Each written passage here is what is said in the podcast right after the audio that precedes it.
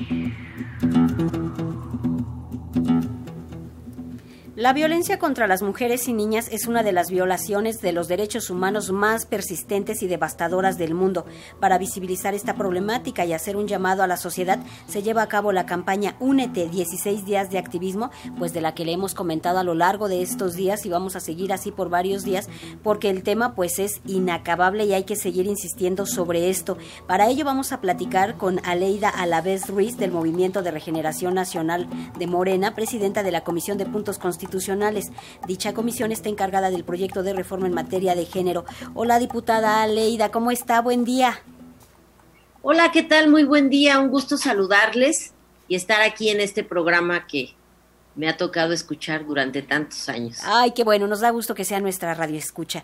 Diputada, pues hay, hay mucho en qué reflexionar sobre este tema, tenemos grandes retos y hay que seguir reflexionando sobre él y seguir precisamente en estos días y todos los días, diputada.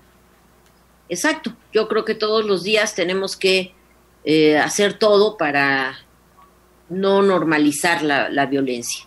La violencia hacia las mujeres lamentablemente se normaliza desde señalamientos, desde eh, bromas hirientes, desde chistes de mal gusto con respecto a nuestro aspecto, a nuestra eh, forma de caminar, de hablar.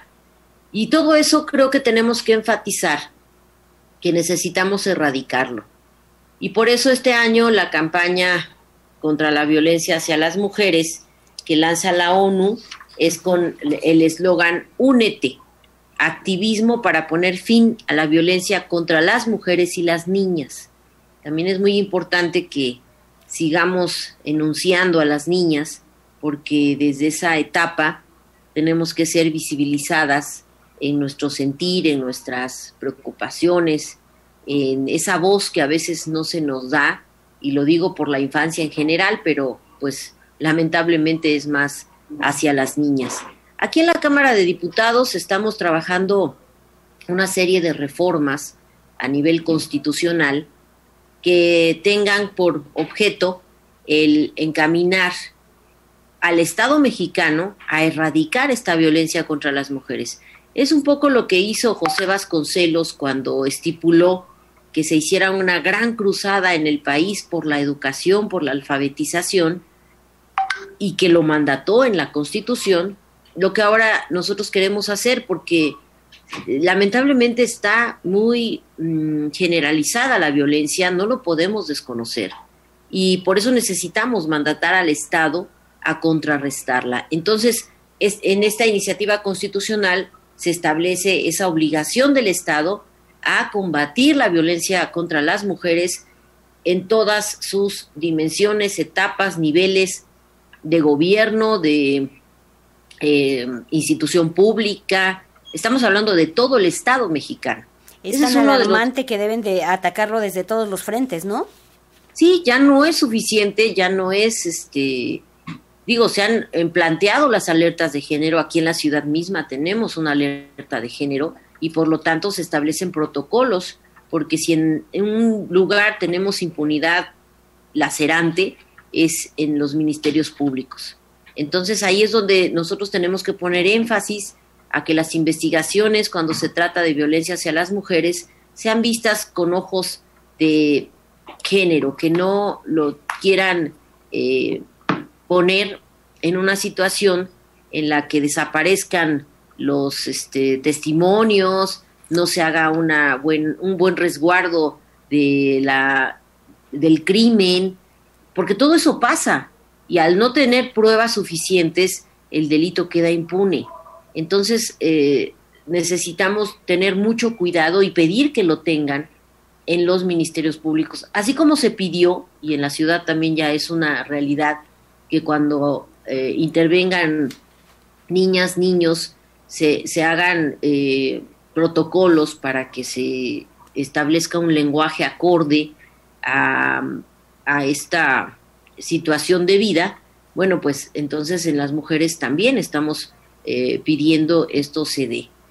Es lo que está, hasta ahorita hemos, hemos trabajado y bueno, también el establecer, este tema todavía no tiene consenso, pero lo estamos empujando con mucha convicción porque el problema de la decisión de las mujeres y de las personas en general sobre su cuerpo, pues es algo que también el Estado tiene que respetar. Entonces estamos proponiendo que se establezca en el artículo cuarto, eh, pues esta eh, eh, necesidad de que se reconozca la autonomía reproductiva. Esto es decidir si queremos tener hijos o no. Y si sí, que el Estado nos dé todas las garantías, todos los servicios, educación, para que esto suceda. Y si no, también. De tal forma que no padezcamos por falta de información, por falta de servicios, para lograr algún objetivo, ya sea el tener hijos o no.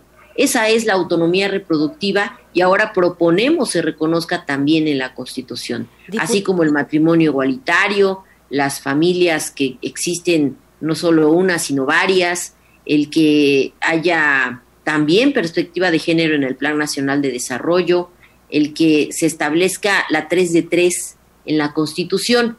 Esto es que eh, las, los hombres que quieran tener acceso a algún cargo eh, de elección popular o al servicio público en general cumplan con las características de no haber violentado a una mujer y no ser deudora alimentario. Eso es bien importante porque eh, estamos también llenos en esta sociedad de hombres violentadores en ese sentido. Diputada Leida Alavés Ruiz del Movimiento de Regeneración Nacional, gracias por estar con nosotros, gracias por compartir en lo que están trabajando y por supuesto hay muchísimo que hacer desde todos los frentes. Le agradecemos estos minutos. Te agradezco mucho a ti, un saludo muy afectuoso a tu programa y a todo tu público. Gracias, diputada, que tenga un buen día. Tenemos mucho que hacer contra la violencia contra las mujeres. Hasta luego.